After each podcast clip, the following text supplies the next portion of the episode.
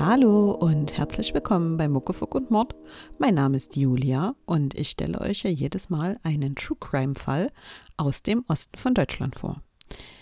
Dem aufmerksamen Hörer ist bestimmt aufgefallen, die reguläre Folge würde eigentlich erst nächste Woche erscheinen.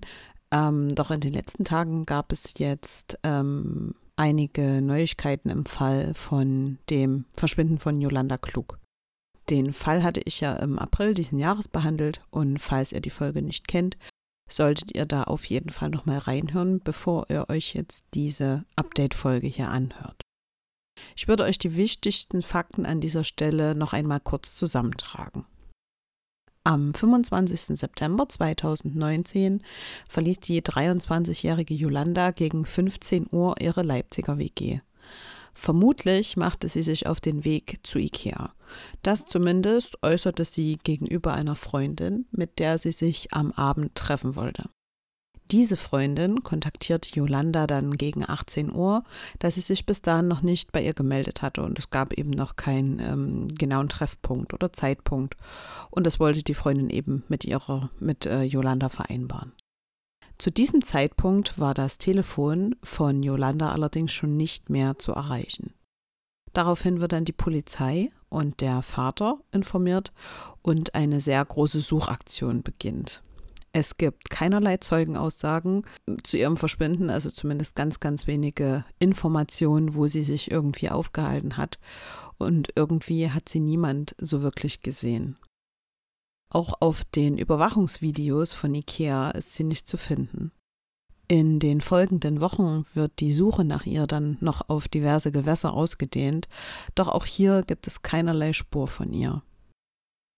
In den folgenden Jahren wird es dann eher ja, ruhig um den Fall, denn aktuelle Spuren oder Hinweise gibt es da einfach nicht.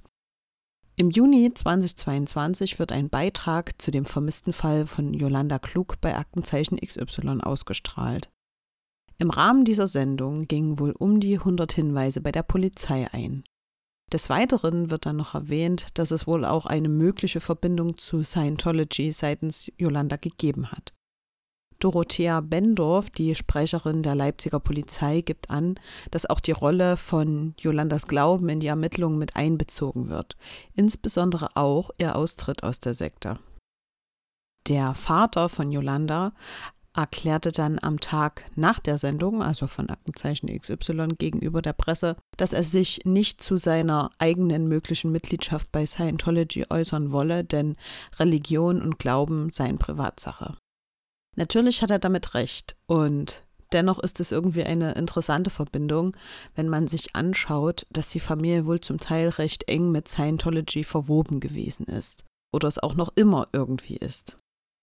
So ist Annette Löffler, Jolandas Mutter, die nach der Trennung ihren Nachnamen klug ablegte, viele Jahre in Freiburg und Basel als Pressesprecherin von Scientology aufgetreten.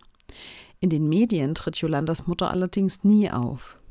Ihre Spur, also die der Mutter, soll sich nach Südafrika verloren haben, denn dorthin ist sie vor einigen Jahren mit ihrem neuen Partner und Jolandas jüngere Schwester ausgewandert. Ein ehemaliger Lehrer von Yolanda sagt außerdem, dass sie als einzige aus der Familie nicht bei Scientology habe mitmachen wollen. Dazu würde ja auch passen, dass sie sich der evangelischen Freikirche in Leipzig angeschlossen hatte.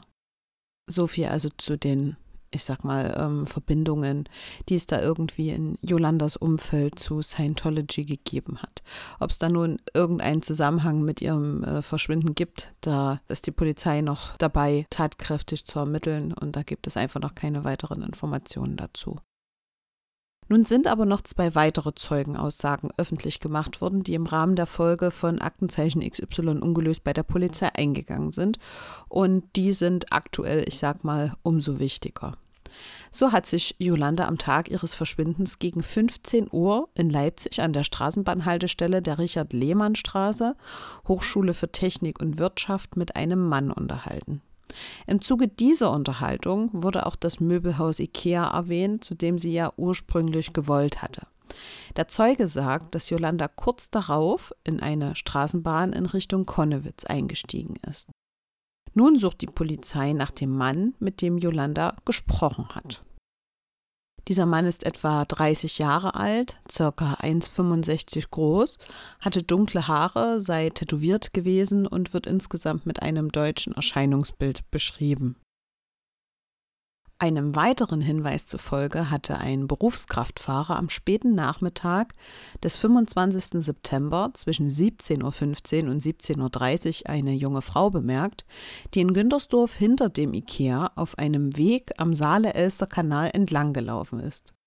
Dort soll die junge Frau dann über die Leitplanke gestiegen und in die Köttschlitzer Allee über eine Brücke weiter in Richtung der B 181 gelaufen sein.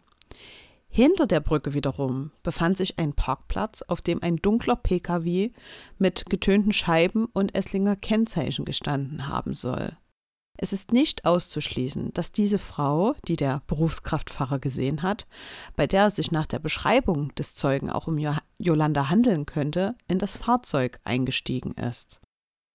Die Leipziger Polizei bittet also nun um Mithilfe aus der Bevölkerung. Konkret wollen sie wissen, ob jemand Yolanda an der HTWK-Haltestelle gesehen hat und dazu weitere Angaben machen kann. Außerdem wird nach dem jungen Mann gesucht, mit dem sie sich unterhalten hat an der Haltestelle. Des Weiteren steht noch die Frage im Raum, ob jemand Angaben zu der jungen Frau machen kann, die am späten Nachmittag am Elster-Saale-Kanal unterwegs gewesen ist und weiß, ob sie in das Fahrzeug auf dem Parkplatz gestiegen ist. Auch von Interesse sind noch weitere Angaben zu dem Pkw mit dem Esslinger Kennzeichen. Im Jahr 2019 wollte sich Yolanda am Tag ihres Verschwindens außerdem mit einer Freundin auf der Burg Giebestein zur dort stattfindenden Herbstsession treffen. Auch hier ist für die Polizei von Interesse, ob jemand Yolanda auf dem Weg dorthin gesehen hat. Solltet ihr irgendwelche Informationen zu den eben erwähnten Punkten haben, so meldet euch umgehend bei der Leipziger Polizei. Die Familie hat mittlerweile auch eine Belohnung in Höhe von 10.000 Euro auf den entscheidenden Hinweis ausgesetzt. Die Kontaktdaten findet ihr in den Show Notes. Und damit sind wir auch schon am Ende der heutigen, ja, ich sag mal, kleinen und überaus kurzen Update-Folge zum Verschwinden von Yolanda Klug angelangt. Wir hören uns dann nächste Woche, Freitag, zu unserer nächsten regulären Folge. Bleibt bis dahin gesund und lasst es euch gut gehen.